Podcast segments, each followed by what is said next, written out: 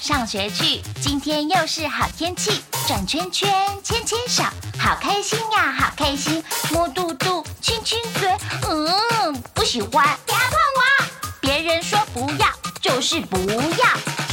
刚刚听到的歌曲片段是励馨基金会最近在推广的一首童歌，叫做《小星与空空鸟》，这是为了帮助儿童了解我的身体是我的。我的感觉很重要，这个观念而成的歌曲。今年没有继续办理 Wonderful 串联，但仍旧往身体议题合作，与立新基金会的督导有了一些交流，也希望有兴趣跟需要的朋友可以多利用既有的资源，帮助更多人。详情可以点击资讯栏了解更多立新基金会在做的事情哦。真开心，笑哈哈，一起玩摸肚肚，真开心，笑哈哈，拉耳朵。捏捏脸，哈生气！不要弄我！我说不要！Stop! Stop! Stop! 那一样就也是请督导也是这边先个人的经历的介绍一下，然后主要是想要知道，嗯、呃，你在进入立新之前对这个机构、对这个单位是什么样印象？然后你为什么会进入进入到这个单位？这样好，诶，基本上做社工，嗯。百分之八十九十都是社工系毕业，嗯、才有办法做社工。对，嗯、因为我们有一些工作是必须要有这个先决的条件。那我是一百年从社工系毕业，然后就就顺势的找工作嘛。对，那那时候因为我我本身是花莲人，嗯、我又读花莲的大学，然后就也在花莲找第一份工作。嗯、所以那时候第一份工作是做青少年的外展。就是说，呃，我们去找在社区的有一点比较没有目标的孩子。外展是简称吗？哎，对，外部拓展。OK，, okay 对对对。嗯、然后那时候就找这些青少年，然后如果年龄有符合劳基法的，我们会转介他去看要不要美和工作。嗯、对，然后或者是当时我们机构里面其实有烘焙坊啦，嗯、对，也会带他们来来做练习这样。然后外展其实做快要一年，突然我们的那个上司，我们的总会就说这个外展要被收掉，可能比较没有太大的成效，跟还有更重要的事情要做。对，然后那时候就问我说，我愿不愿意内部转调到台北，到台北做一个。紧急安置的机构也是我们那个机构去承接的、承包的，就内部转调。然后那时候就想说，哇，我人生到大学毕业到第一份工作都在华联，都没有出过我的家乡。我就想说，那就趁这个机会去闯一闯，这样。所以那时候就去了呃淡水那边非常可怕的地方，因为冬天真的很冷。然后，可是我发现，不知道是花莲的土太黏，还是我真的不太适合北部。那时候其实就一直很想家，对，但是还是硬撑着下去，就想说磨练自己的经验，确实也磨练到，因为当时的机构是在收那种紧急、突然家里没办法照顾的青少男。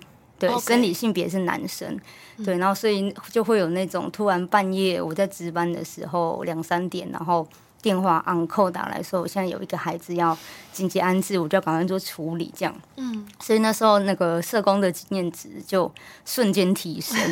可是也因为其实社工人力一直都是不足啦，在台湾，对，所以那时候我就是做社工兼职生辅员。所谓的生辅就是要照顾里面孩童的食衣住行，那社工就是比较偏呃辅导服务，但我两种都要做。然后那时候当生辅员就要值夜班，然后值夜班，然后你要做社工的工作，其实那时候身体有一点坏掉。对，然后就很想家，所以就在那边磨练了大概两年，就毅然决然觉得那就还是回家好了，因为实在是没办法适应那边的生活，嗯、所以就回到花莲先休息个一个月，把身体养好，然后后来就看到那个。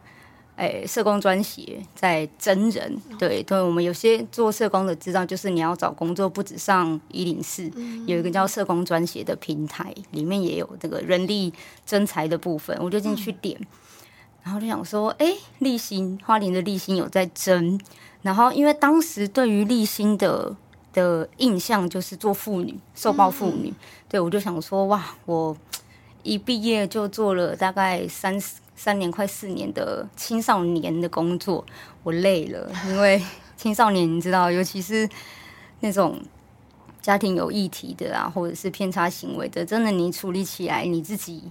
也也没有办法控制你的情绪。当时我就觉得，哇，做青少年真的是很想讲脏话。后来就想说，哦，好，立心在争呃社工员，然后我下意识的就觉得他应该是真受暴妇女，我就投了履历。然后也也没没几天，我就收到回复，就他们里面的面试的社工就打来说，哎，有收到我的履历，请我去面试。然后好好险，他在挂掉之前，他就说。呃，请问你你知道你应征的工作是什么哈？然后我就说，哎、欸，不是就是受暴妇女嘛？就他说不是呢，我们是在征青少女的社工。我当下其实我在路边停着，我说，啊、呃，青少女。然后可是换念一想，我想说，反正去面试不一定上。嗯、对，我就想说，哦，好，没问题。然后我就去面试。那殊不知就就面试完，大概。隔几天，他就通知我要去上班，嗯、然后我就觉得啊，原来我这辈子没有办法跟青少年脱轨，对，然后而且也是进去做了才知道说我是要做那个未成年的性侵害的被害人的后追这样子，然后我从一百零三年做到现在，所以明年就十年了，明年一一三嘛，对，明年就十年了。对，就殊不知这样一做就做到了十年，对，所以这个大概是我进入社工的一个很简单的历程。也是也是，似乎只能为青少年奉献了。对，我感觉这好像就是 冥冥之中，因为我自己是基督徒啦，对，我觉得好像是上帝让我自己选，就是他开这条路给我。那就算我可能不选他，也许别的地方也是做类似，会让你再转回来。对对对对，所以就就接受吧。对啊，那这样在服务单位，就是青少年跟青少年之间，应该也是有一个转换的 gap，对不对？哎、欸，我自己觉得，嗯，青少年，但这是我个人哦、喔，不代表立心立场。我自己个人这样相处这么多年，我觉得青少男、生理男比较。诶、欸，比较没有太多的心细节，细节，对他们生气 就是真的生气，然后会告诉你为什么我生气，为什么你不这样公平对待，为什么他有，为什么我没有。但青少女就会心思比较细腻，嗯、他们就会想到的事情是比较多，然后我要去这样一直扒开扒开，然后才能知道说，哦，原来你真正在意的是这个。对，嗯、但是因为我做性侵后追，我们不分男女。所以男生女生都都有在服务啦，但是相对的男生就比例真的是偏少一点。嗯，对。大概有个明确的数字吗？你们自己的统计？假设我们目前四十案来讲好了，嗯、如果我们有接四十个个案，现阶段大概五六位吧。哦，对，五六位。好，嗯，那。在你服务的这些年里面，你有没有什么样的心境的变化？或者是说，尤其是从本来是服务可能是紧急安置的孩子，嗯、大概就是紧急安置到下一个阶段，他就有点像转介就离开。但但我相信立新这边服务的恐怕是比较长期一点的的内容吧？对对对，对，这个心境上的变化还是有什么？我觉得那时候在紧急安置。诶、欸，每天皮是绷紧的，因为你真的不知道下一秒会发生什么事。不只是外面会转接进来给你，还有里面的小孩，就是整天都在吵架。我没有骗人，是整天都在吵架，可以为了少分一块饼干，可以为了。少唱一首歌，因为他们在景安里面是不能出去的，嗯、所以我们里面什么设施都有，甚至有篮球机，嗯、有 Xbox，然后有唱歌的，有什么有有还请老师来教他们玩 band，这样，因为他们不能出去，所以里面有什么有很多他们的需要的东西，但是他们常常就是会为了公平不公平这件事情，然后每天都在吵，然后再来就是。我发现原来我很早的时候就接触到性这个议题，但是当时我真的太菜了，嗯、所以我 很不会处理这一块。男，你不要想全部都是男生没有性议题，性议题才多。嗯、他们，我我觉得性对生理男来说可能会是，可能有很多个层面。嗯，呃，有的时候是真的为了性欲，有的时候是抒发精力，嗯、然后有时候是。抒发他的情绪，因为有，嗯、因为我们当时我印象很深，当时有一个小男孩，就是反正就做错事了，可能跟人家呛虾啊什么，明明就他自己的错，然后我们社工就会有一个把他安排到一个呃独立空间，然后大概就是像这样子，会有那个海绵的板子，嗯、然后他想打什么都没关系，你不要严重到自己受伤就好，让他有一个冷静室。然后，但这个孩子因为他刚来，所以他不知道我们那个冷静室里面有监视器，然后他就在里面自慰这样子。然后我们就，我当下其实我不知道要怎么处理。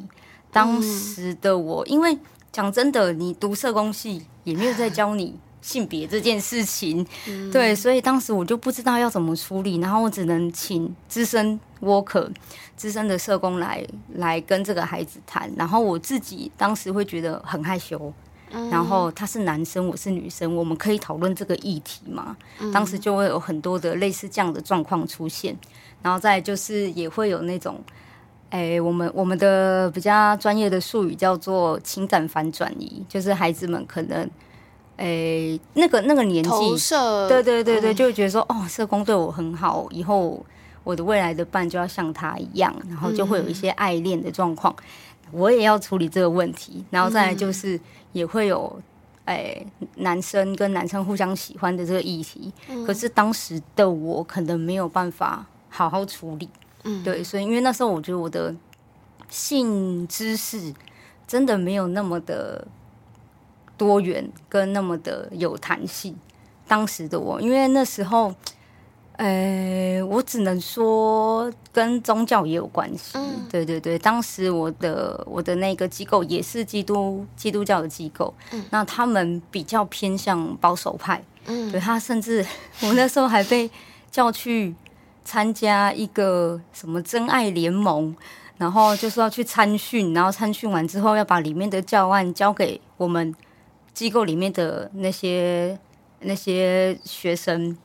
然后我印象最深刻，它里面的那个教案重点，最后的重点就是叫你守身如玉，不能跟别人发生性关系。你一旦跟别人发生性关系，你就是会得艾滋。对，但是他是用游戏的方式让你知道，比如说得艾滋，他就拿一个毛线，然后你我发生过性行为，然后我丢给下一个人，下一个人再丢给谁，然后就一直这样子，然后那个毛线就越缠越乱，他就说这就是艾滋。然后那时候还签哦，还签什么真爱联盟卡，就说我从今天开始，我绝对不会发生性行为这样。然后我就把这个东西还要带回机构里面教孩子。我知道他们的用意可能是好的，嗯、对，避免孩子们就是做一些比较危险的性行为。但当时我就觉得，我我学这个我到底要干嘛？对。然后后来进到立新，然后开始接触很多很多的性别的议题之后，我才发现。当时的我真的是太、太、太傻了。对，对于性别这么、这么多元，然后这么复杂，我我必须讲它很复杂，然后也需要很大的、很大的弹性跟包容去去理解性性别议题这件事情。现在的我才知道说，哦，当时真的是太太闹了啦！我只能这样讲，太闹了。对，所以那时候在。在诶、欸，在北部的时候，就是一个我我认为是社工人生中很混沌的时期。我觉得一下很紧绷，然后又很快速，然后又都是很紧急的，对，你必须要及时处理。还有那种带好难得带小朋友出去走一走，嗯、去公园，去附近的百货公司逛一逛，走一走也好。当然大家没有，他们没有钱，但是走一走逛逛也好。然后就发现，哎、欸，一个孩子不见了，然后他就。自己坐电车，对，还坐霸王车哦，然后就不见了。那我要怎么办？我是带队的社工，我我也要负起责任，对。所以那时候其实每天都很紧绷，对。但是来到花莲，不是说花莲很松散，而是因为状况不同。对，而且我们是做哎做后追，就是后续追踪，那就是说孩子们，诶，一旦发生妨碍性自主的案件，县政府那边或是台北，其实叫家访中心，嗯、他们就会先处理呃最紧急的部分，警询跟验伤，嗯，然后这个最紧急的部分处理完之后，就会转到我们例行，嗯，对，所以要服务的那个期程会拉很长，嗯，但是会比较细致，对，嗯、因为我们也没办法。管控他们的人身自由嘛，那就是每个月固定的去去访视，然后了解一下，然后还有一些司法的陪伴什么，所以我们的工作期程会拉最少最少一个个案也要半年。最少，哦、这是最我想象的还要短呢。哦，最少这个是说他的他的案件可能很很很不是简单，不能这样讲，他的案件可能很没有那么复杂，嗯，没有那么复杂。然后其实可能两造双方的想法都有达到平衡，嗯，对，那可能就很快就结束。但是也有我们目前最长好像三年半吧，快到四年，嗯、对，这就是要拉这么长，对，所以。两边的工作的模式跟那个那个态度其实差很多。那假设这个案件他还没有完，嗯、呃，就还没有结案，但他已经成年了，会有影响吗？不会，不会。我们以案发当时他的年纪.对、嗯，了解。好，那这样感觉上是从。感觉上你自己应该是比较喜欢细节一点的陪伴吗？没，其实在，在在紧急安置的时候，你是有点算是二十四小时在陪那些孩子。我觉得反而没有空间，你会没有办法去分辨很多的事情。嗯、对，我们需要有一点空间，让孩子去发展之后，然后固定。时间去看他，我们才可以发现他的比较不一样。而且我觉得孩子真的还是要比较是回归到家庭的照顾，这个社区、这个社会，大家一起服务他。那在景景安那边就比较是你在这一个小圈圈里面，你只能看到我，你只能看到其他的室友。嗯，对对对，那个那个感觉不太一样。哦，嗯，大概可以理解差别。我我觉得就是 在台湾。性教育这件事情本来就已经谈了非常多年，那我不知道，我我在猜现在的社工教育里面应该已经有增加性别相关的内容，会是选修，会是选修，对 对，不是必修。OK，好，嗯，那我想要了解说，就是在例行里面，你们是怎么去补足这一块？就是在社工方面的性别教育，哎，补足这一块。基本我我不知道其他机构，嗯，嗯对，但基本上我们进到立新的的所有的童工，光是总会内部的培训就很多了，嗯，对，就是提升我们的性别知识，然后再加上我这一组性侵后缀这一组，只要有外部的相关的课程，就是一定会鼓励我自己或者是我的社工一起去参加。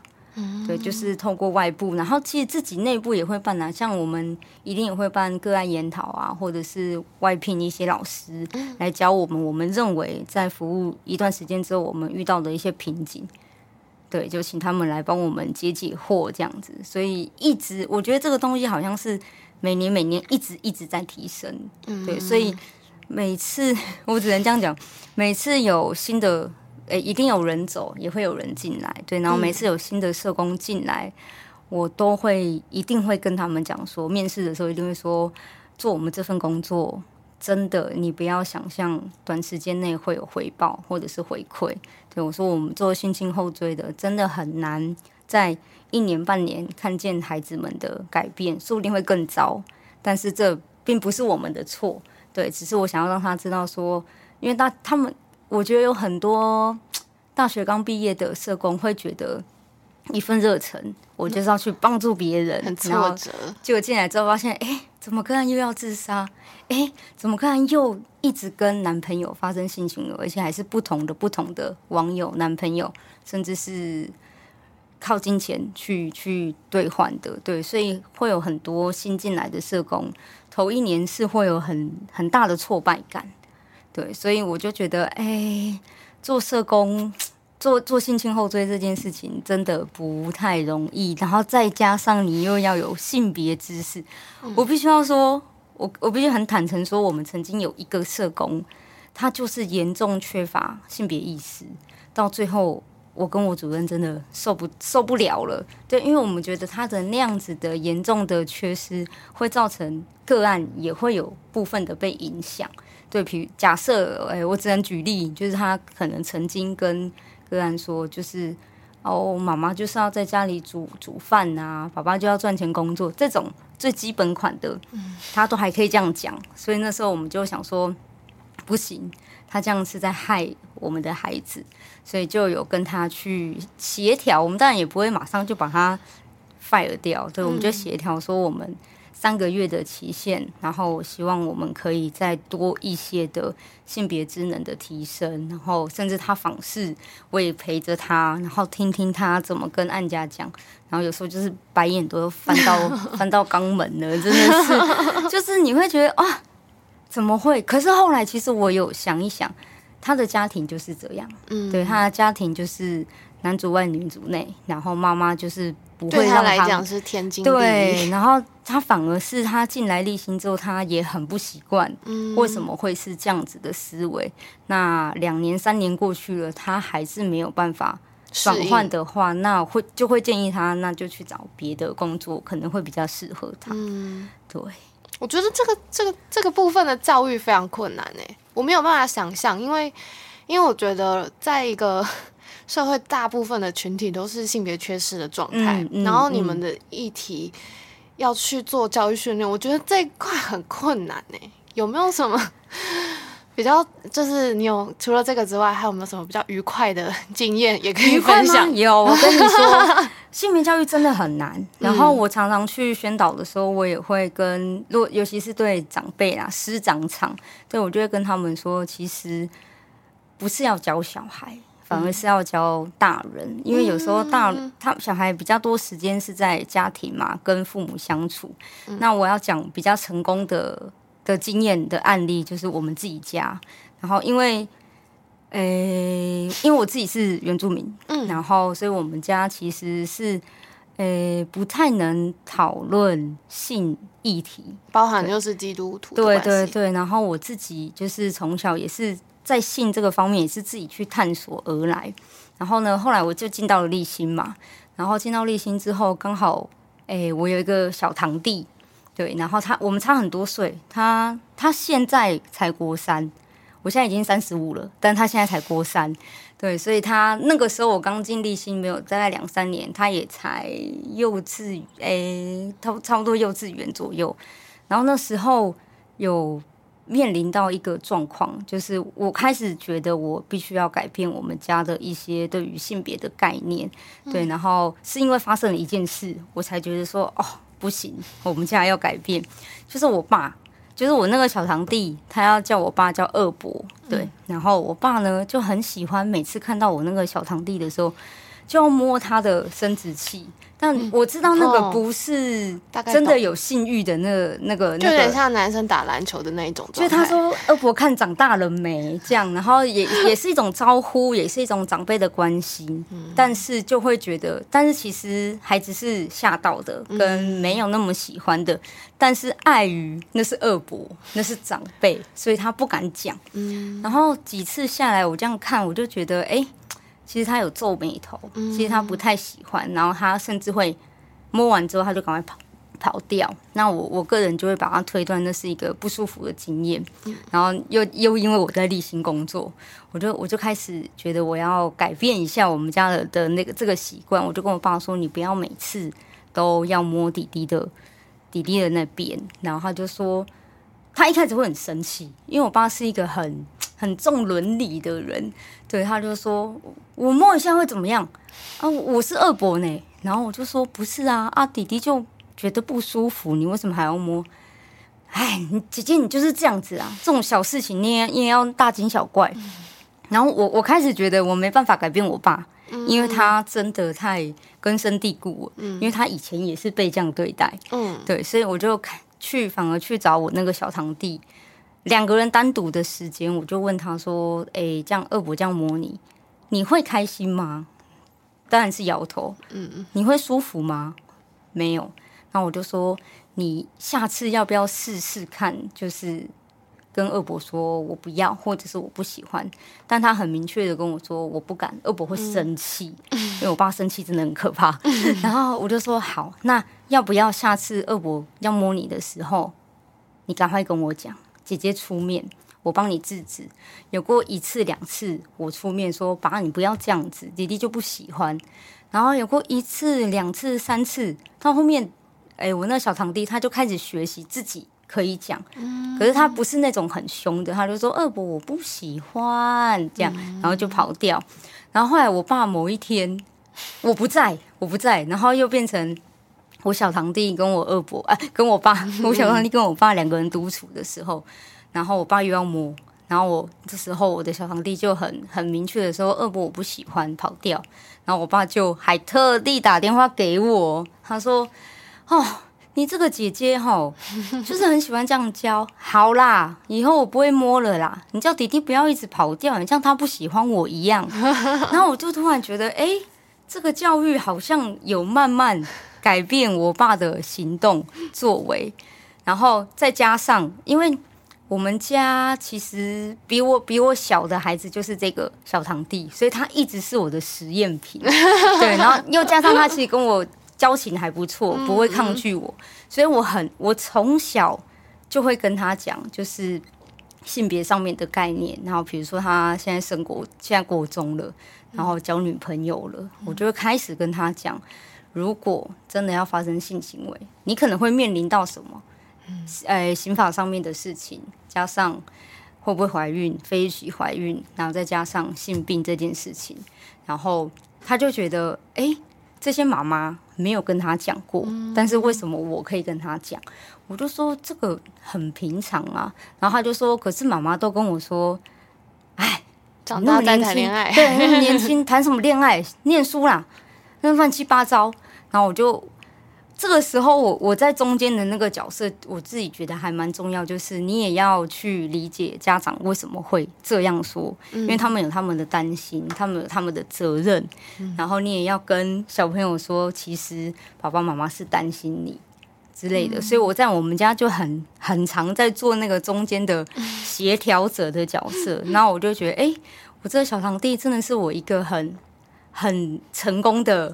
很成功的灵感启发，对对对，我们基本上哦是什么都可以聊，嗯，但是也只有对我，因为其他人不会这样子跟他聊，嗯，对，比如说啊，我可以讲一个笑话吗？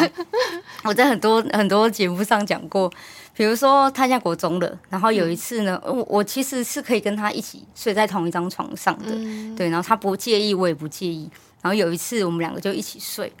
聊聊天，我我已经快睡着了，然后我就突然醒来，我就说：“弟弟，不要给我打手枪哦。”然后他就他就吓到，他就说：“吼，干嘛啊？”我说：“你不要给我打手枪哦。”我就跟他说：“不是你不能做这件事，而是今天我躺在你旁边，你必须要尊重我是一个姐姐，跟我可能不会喜欢你这个动作。”对，然后他就说：“我不会啦。”然后我就觉得他给我的回应是有点在敷衍，有点在开玩笑。我就说。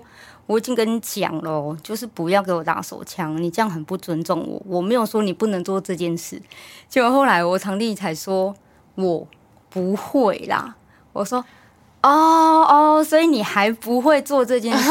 然后我就说 OK，我理解了，需要练习吗？这样我就说我是我是女生，我生理女，我没办法教你。我说我有男朋友。你有爸爸，我说你会需要谁？你比较信任的人去教你，然后他就有点害羞，这样他说以后再说。我说好啊，等你预备好了，你再跟我讲。我觉得这件事情本来就是学习练习，而且你要怎么清洁，这个才是最重要的。对，我就觉得哎，哦，这个可能在平常家里没有办法听到吧？那我就自己觉得嗯。是一个很成功的性别的性知识的教教学啦，嗯，对，好，感觉蛮好。因为我一直觉得，就是虽然对立性的印象是他们是在帮助孩子比较多，嗯嗯，可是我一直觉得现在大部分的议题其实都是在大人身上。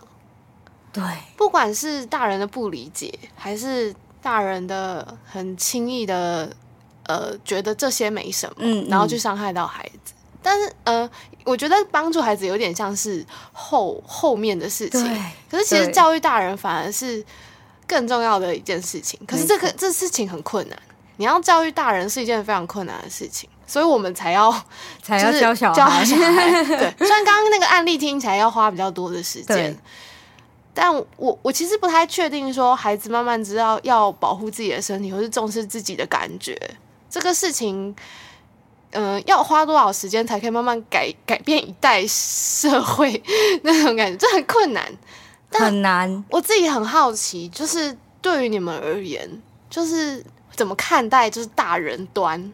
好，好，因为你们大部分的心力可能都花在孩子这一端，嗯嗯嗯，那你们会在成人端这边，你们是怎么思考的？怎么思考？因为我我我的想法可能就是就是可能放弃，就是等孩子们慢慢长大。就是慢慢的，那个时代的洗刷，嗯慢慢的汰换掉，感觉比较悲伤。我觉得你讲的也有一半对，就是如我们是会试着改变，试着、嗯、去跟他们沟通，跟传达我们想要传达的。但如果时间久了，发现他们其实没办法抓到的话，嗯，改变下一代。然后我觉得，呃，时间久了，大人其实也是可以。慢慢学习到，或者是，或者是对，或者是就是默默接受，不一定改变，但默默接受。比如说，诶、欸，啊，这可以讲吗？好好，没关系，反正我们家就有某一个生理性别男，但是他是同志，我们家的一个亲戚。然后呢，他爸爸就从小从以前，反正就是一个很正气的人，所以他不太能接受自己的儿子。可能是，对对对，他就会常常揶揄他说：“怎么这么娘啊？”他说：“又怎么都没有看，因为他他那个儿子已经二十多岁，他说怎么都没有看到你交女朋友啊？你的 IG 为什么都不加我？这样，然后其实我知道他的 IG 就是很精彩，这样好新潮的对话。对，然后我就就是，可是时间久了，我也渐渐的觉得，哎，这个大人好像也。”默默的接受这个弟弟，他是有可能是同志这件事情，有点睁一只眼闭一只眼。好啦，那如果真的你是的话，那不要太夸张就好，不要不要说在在我我在我们家族聚会的时候，然后你可能要展现出你那个很阴柔啊，甚至穿裙子啊，穿高跟鞋，你不要这么夸张就好。但是我可能。慢慢的可以去接受你的性向的改变，嗯、那我觉得在性性别教育也是，就是可能没办法改变家长的话，我们从孩子改变，孩子也会长大。嗯，对，这样讲对吗？孩子也会长大，大人也不得不接受这个事实。我们现在的想法就是这样。嗯、也许在在，因为我觉得性别知识就是一个一直在。更新的一个状态，嗯、对，所以每一个年代、每一个时代，它都有不一样的新的讯息、嗯、新的议题，所以就是一直在学习，就看你要不要学。你不学也不会怎样，你就你可以过你的生活，你不学也不会怎样啊。嗯、对对对对，在多元性别的议题里面，就是。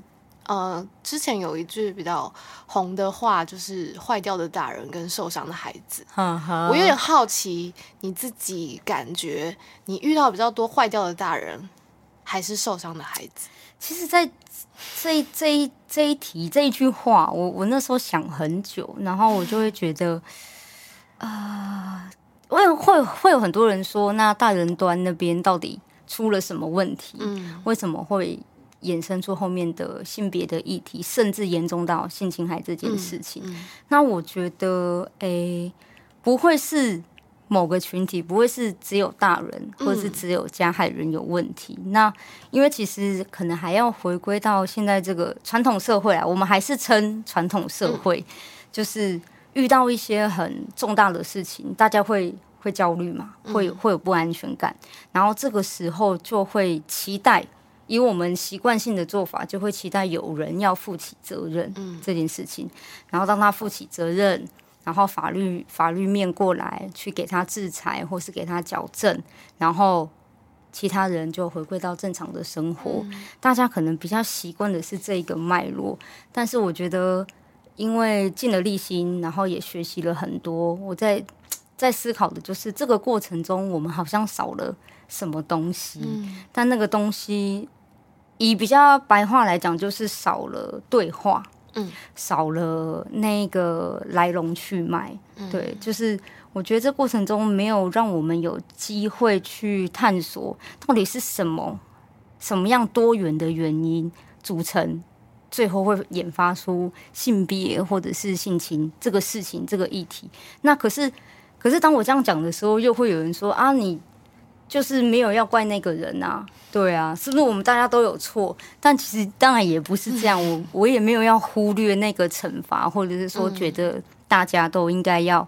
要骂那个人，我只是觉得说，如果我们可以再更深入，或是更提早去理解这个、嗯、这个过程中到底发生了什么事情，嗯，那或许可以再降低一点点这样的重大事件发生。对，比如说，哎、欸，呃，必须要这样讲，就是性侵害，我们我们先以未成年来讲就好。嗯、对，这比较是我工作的经验，我觉得。呃，性侵儿童这件事情，然后是强制性的，我们不不要讲，就是你情我愿，强制性的，它不是一个天生人就会的事情。至少现在的那个基因并没有说大家、嗯、喜欢这件事情，大家骨子里面可能就有这个这个基因，没有，现在还没有被证实，然后也没有，所以其实我们可以把它想象成它是一点一滴被弄出来的。嗯、那这个一点一滴到底是？是什么？什么环境？它又是什么样的文化？什么人去带来的影响？那比如说，帮小孩洗澡是性情吗？不知道。那我们就会去探究嘛。那个洗澡的过程，家长做了什么？又或者是摸小男生的生殖器是猥亵吗？嗯，有些人觉得是，但对排湾族来说不是，那是长辈的祝福。嗯，对，所以我觉得要回归到很多的。面向，然后去讨论。那你说坏掉的大人，他可能曾经也是很受伤的孩子，对啊，也是有受过伤的，所以很难去把它区分区分成两个群体，嗯、大人或小孩。对对对，但我们现在能做的就是从小孩做起，因为大人可能已经 来不及了，对，已经来不及了，坏了，太歪了，对，拉不回来。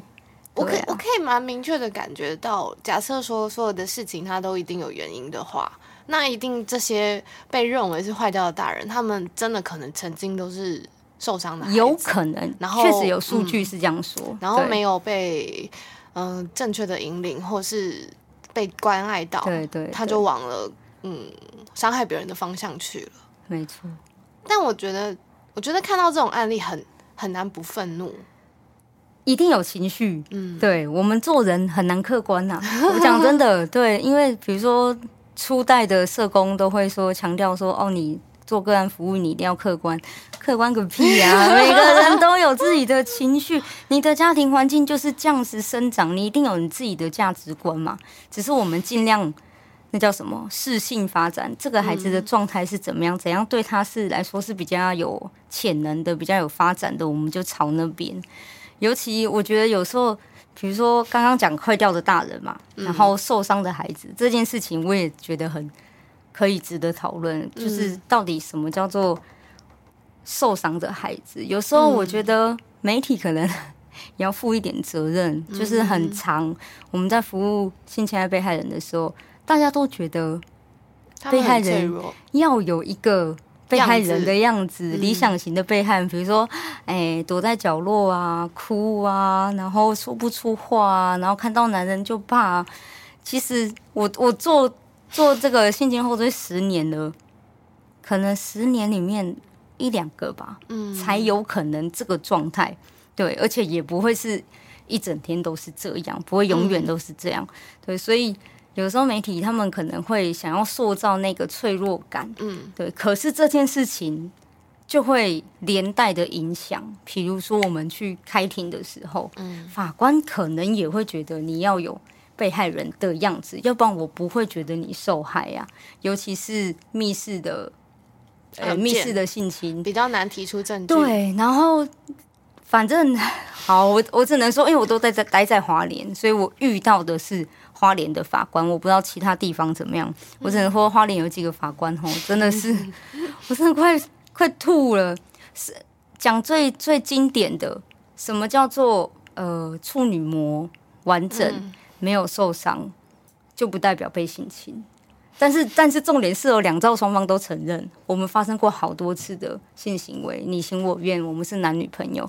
但是因为去验伤，没有验出来有处女膜的撕裂。嗯，对，而且现在都不叫处女膜了，现在叫阴道冠，嗯、它不是一个膜。那可原因有很多种，可能年轻人的身体就是比较富有弹性，比较不容易受伤。嗯、对，那当时的法官就说啊，处女膜没有破掉啊、哦，那这样子就是是不是包个红包，对不起就好了？我就说哦，就是往民事协调的方向走。对对，所以我觉得呃，到底什么叫做被害人？状态很多啦，对，也有那种。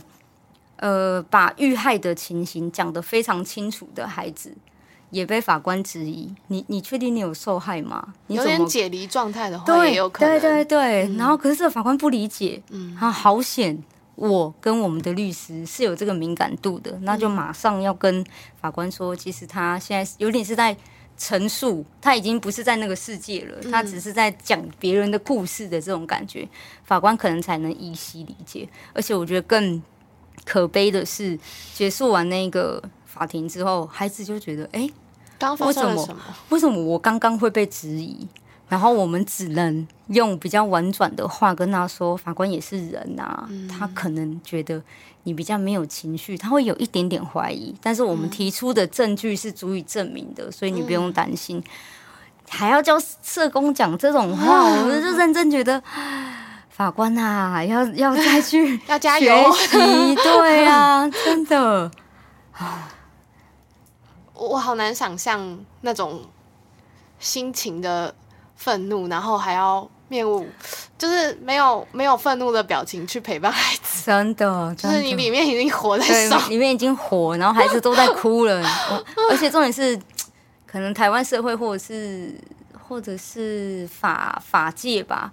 都会觉得他们的那个精神状态的 power 是不能被、嗯、被质疑的，哦嗯、所以我们在就算你再怎么生气，你也不能拍桌，你也不能说你在讲什么东西，不行，庭上，我觉得 还要这样子，庭上，我觉得刚刚那个发言可能 对孩子来说是有一点不太舒服，我们可不可以休息一下？然后他说 哦，其其实我我的个性是很火爆的，但是。面对一些法官讲不听的时候，我们只能用别的方式。嗯、对，也也也只能这样做。完全可以理解 那个困难度，但是现在真的好很多了，因为，嗯、诶，老的法官该退的也 陆陆续续退了，所以我们现在花莲很多新法官都比较可以抓到一些性别概念，对，所以现在好很多。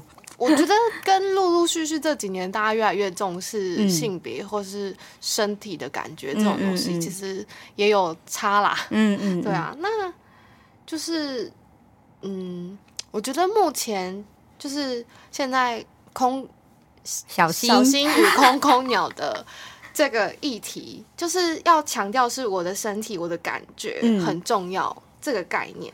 我觉得对对。呃，告诉小朋友来说，其实是简单的。嗯，你用故事或是用歌曲的方式让他们理解，嗯、我觉得是很简单。嗯嗯。但我很好奇，就是成人对于这个概念的接受程度，就是或者是说，呃，目前我们可能只还是只能针对小朋友嘛？其实这个教案是有大人场的哦。对对对，但是我我自己本身我还没尝试过用这个教案去教大人。对，但未来一定有机会。嗯嗯、只是说，你说对大人，我我只能举几个困难的部分，嗯，才能才能让你大概体会到为什么大人真的很难做。嗯，比如说过往我只是去学校做个性性侵害的宣导，跟老师吗？哎，跟学生哦，生然后。都已经讲好时间了，对，然后但是老师就突然在前一天就说：“哎，社工，我可以看一下讲纲吗？”我想说：“嗯，哦，好，但是我我担心的比较是这呃著作权的问题。哦、我说、哦、呃，我可以给你，但是可能就是不要帮我外流这样。嗯，就老师说好，然后就隔一天，我如期去赴约，老师就突然说，呃，可能社工没有办法请你讲。我说，哎、嗯，怎么了？对，然后他就说。哎，因为你的那个 PPT 里面有讲到呃梦遗啊，然后哎男女生的一些性行为，我觉得不太适合，就是让学生听到。国中生呢、欸，就是、国中生，这不是就是这几年的事吗？大概我我回想起来，大概四五年前。哦，那也是很近哎。对啊，然后我就说，我我当下其实很生气，可是我又不能。被这个生气带走，因为我就是要做到，我要去讲。嗯、我就说，我说老师，你有什么疑问，你可以直接跟我讲。你担心的是什么？嗯、我说，以我们的立新的专业，我不会乱讲。嗯，对，我知道你担心的是，我怕说什么，其实就是有点就是在开黄色笑话什么。嗯、我说，以我们立心不会是这样。他就原来他就说，他担心的是孩子听了之后。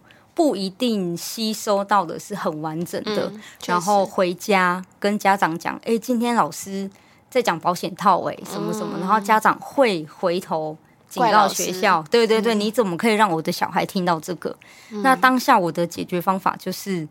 我把我的名片留给老师，我说未来如果家长真的有疑惑，请他主动跟我们立行联系。我说责任就不会归咎于你，但老师还是不接受，嗯、他就觉得因为家长就是会直接来，风险很高啊，对，他说就是会直接来找我，可是我又很想讲，最后最后的协调就是国小版，嗯、我对国一的学生讲。小学三四年级的，然后身体界限在哪里？然后我就觉得学生 真的没有没有很有兴趣的感觉，想说你这个老师是在装可爱吗？身体界限哪里不能摸什么？但是我还是这后面娓娓还是有带到他们这个年纪应该要听。嗯、重点是那个老师从头到尾就坐在后面，就一直盯着。哦，不管我就是还是要稍微提到一点这样，所以那好险后面是没有发生什么事，所以我觉得。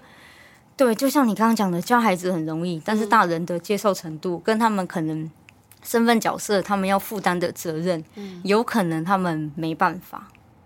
对、嗯，而且我觉得就是回到刚刚，就是你们的教育训练的问题，就因为我觉得这件事情是困难的，嗯嗯，就是光大人要去知道自己的身体、自己的感觉，就已经是一个很困难的事情了。嗯、然后如果要去教育孩子，我觉得又是另一个阶段的事情。如果当一个大人他不知道。自己的身体或自己的感觉很重要，他怎么可能可以教小孩那一句“ 我要怎么教小孩”类似那种感觉，对，对，所以我就很好奇哦。如果说这个教案它是发展出来是要教小孩，那你们的这个过程有没有什么故事，或是当初它是怎么样被设计出来的？因因为因为当初设计是总会这边，哦、对对对，但我只能说就是里面有一些设计的的几个指向活动。我们花莲在早在好几年前在做那个儿童保护营队的时候，就就有已经在做了啦。嗯、对，只是说现在变成它应该不是一个很快速产出来的东西。对，对，对，对，因为好从最简单的我们的那个营队的名称，从一百零三年、嗯、我来的第一年，它叫做儿童自我保护。嗯，然后后面就觉得。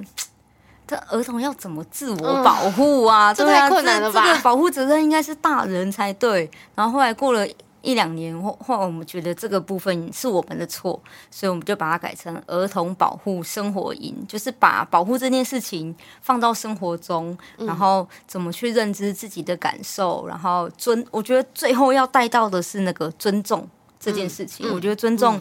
它可以贯穿所有的我们想要表达的东西，嗯、对，所以那时候我们办营队也是 for 儿童，嗯，可是儿童他们会回去跟家长讲，我今天在上什么，然后我们甚至有设计一些。本子，然后需要画图啊，需要做什么的，然后那些本子都让他们带回去。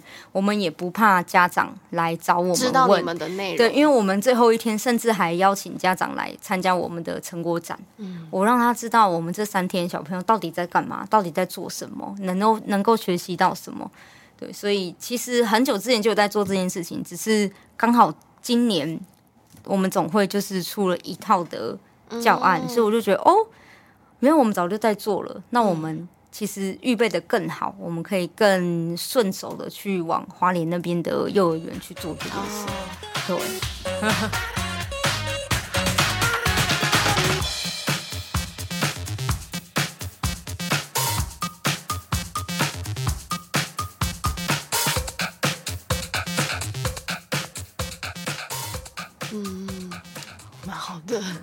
对啊，不容易，我觉得很不容易，就是因为大人的意愿还是比较重要。对啊，对啊，如果他没意愿，感觉有点像是被被强迫来，被迫要来做这件事情，或者是他他其实是可能是带着反对来的，嗯，也有可能。对，嗯，我们那时候。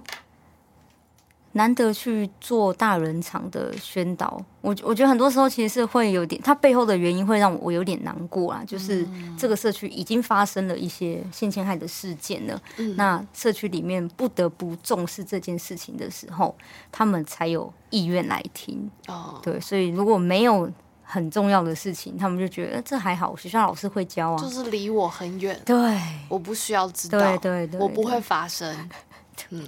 就是 这种自信不会发生在我身上，自信就像未成年怀孕一样，我怎么可能会怀孕？然后就就怀孕了。理解。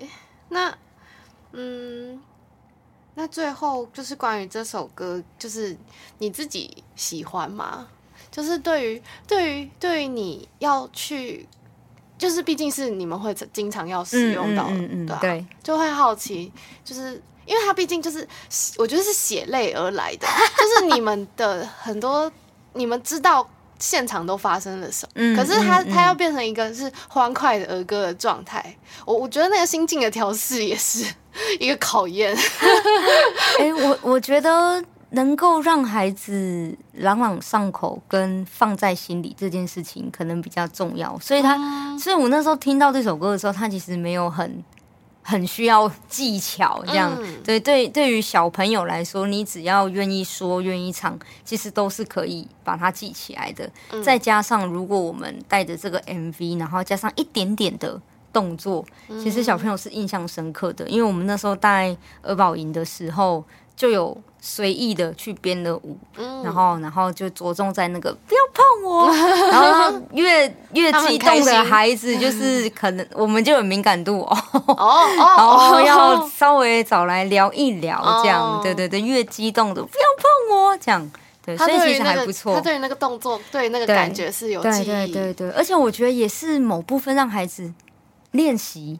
我可以，对我可以，其实我讲得出来。嗯、那当然，我们不会说勇敢说不这件事情，我们不会鼓励孩子做，因为本来就不该发生。嗯，对。但是如果你可以的话，嗯、那会是可能会稍微降低被受侵害侵害的一个可能。嗯、对。哦，所以，所以是感觉上是对，对于你来说是能够被孩子记得更重要。对对。嗯好诶，这样蛮好的，很健康。那今天就很谢谢，想要问你有没有 想想要补充什么，或是什么这几年来的 总结？血泪史吗？或是期待也可以。期待哦，不敢说期待啦，嗯、但是我觉得，嗯。心境上真的跟一开始工作差很多，嗯、对，这就是为什么我刚刚会说，就是新社工会有很多的无力感。嗯，对，我觉得不是我麻木了，嗯、对，是我可以看到很多的事情，它的组成是有太多原因的。因为我觉得做社工很容易进到一个深渊，就是是我做不好吗？嗯，是为什么他还要这样？为什么不能？好一点，对，那我觉得可能工作久了，就会觉得这其实就是一个社会不变，一直改变这个人也没有用。嗯，对对对，所以我希望可以从我这个小小的种子，下个礼拜我就要去带小朋友，第一次人生第一次 要使用这个道具去带，说不定就可以种一个小小的种子，然后它就是会越来越大。但不长大也没关系啦，没有人规定一定要什么都都厉害，什么都会。对啊，在你身上我看到很大的耐心跟，跟我跟你讲，根本不是 啊。好，对，有时候还是会生气啊，对啊，有一些个案讲不听啊，就已经跟你说，你现在才十五岁，你跟你男朋友发生性行为，就是就不要被发现，我只能这样讲，就不要被发现啊，就怀孕了，那这就是事实，然后你又要进到。司法的系统，我又要陪你去开庭，你又嫌麻烦，那为什么 当初你还要这样呢？然后这时候就会有很多的情绪，然后再自己慢慢消化。好啦，青少年比较不会想那么多，OK，我们就是一个陪伴的角色。所以其实当时会有会有很多人觉得说，哎、欸，社工你教啊，社工你跟他讲啊。但我其实一直以来我都觉得，我都有跟我我的伙伴们。嗯，同事们说我们不是一个教育的角色。嗯，我说社工不是一个教育的角色，教育有老师，嗯，对，但是我们社工比较会偏向的是辅助，嗯，然后陪伴，让你长出你可以解决问题的能力。但是你要摆烂就摆烂，我也不会一定要 push 你成为我想要的样子，因为那就是你选择的人生，所以很长。我我自己的个案就会觉得，姐姐你怎么就是很像没有很像别的社工一样，就是会期待我要做这个，期待我要干嘛，然后我没做好还要还要骂我什么的，我就觉得说，嗯，但是那是你的人生啊，我已经跟你讲，你可能选择这条路会有什么危险，选择这条路可能会比较好，但是你还是要走危险的路，你就走吧，因为你没走过，你不知道嘛。嗯，对啊，只是你会遇到什么危险，我先让你知道。嗯，再加上因为花莲区很多原住民，嗯，对，我觉得，我觉得我自己本身的优势，可能就是因为我自己也是原住民，对，嗯，所以我很能理解孩子们在部落里面遇到的一些情境什么的。情境，跟没办法去改变的一些一些经济状况。嗯，对，所以我我可以理解，但是。不一定别的社工或者别的单位可以理解，嗯，对，因为比讲一个最简单的，十六岁的孩子怀孕，然后社工要跟他讲什么？然后就是我跟另外一个汉人社工，对，然后他就是直接跟孩子说：“你十六岁就怀孕，你还能干嘛？你以后要干嘛？啊，你就是跟你爸爸妈妈一样啊，就是在家里顾小孩啊，然后老公去做粗工啊，这是你要的生活吗？”就这样跟孩子讲。然后，然后孩子带着那个很很难过的心情，然后隔一个礼拜要跟我碰面，他就会想象这个社工应该也是这样，应该也是要骂我，去找他。我第一句就说：“怎么怀孕呢？”对，我说：“这样就被发现了，因为他那时候才十五岁。”我说：“这样你不是又要进到司法系统？你不是觉得很烦吗？”他说：“啊，就就没办法，因为他是个男朋友。”嗯，然后我就说，那你未来的规划是什么？可不可以先讲一讲，让我知道？他说他确定要生，嗯，要要养，然后男朋友也在当职业军人，有稳定工作，爸爸妈妈愿意帮他照顾小孩，他也可以去打工，或者是或者是就先休息一年，明年再考高中这样子。我就说 OK，如果家里的人也都 OK 的话，那我觉得没有什么不好，但是你自己要知道这是。你的选择，嗯，他然后他那时候当下给我就是回馈我说，可是为什么那个社工会这样子讲我？我也不想要造成网络之间的那个对立，我就说他也有他的想法，他可能觉得你这样子做你会很辛苦，嗯，但是以原住民来讲，其实十六岁结婚生小孩。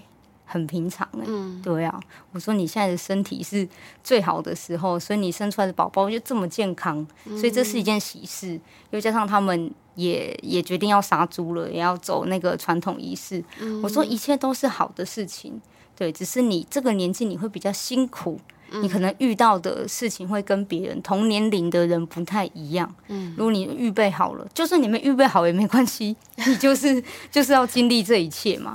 就是我就觉得。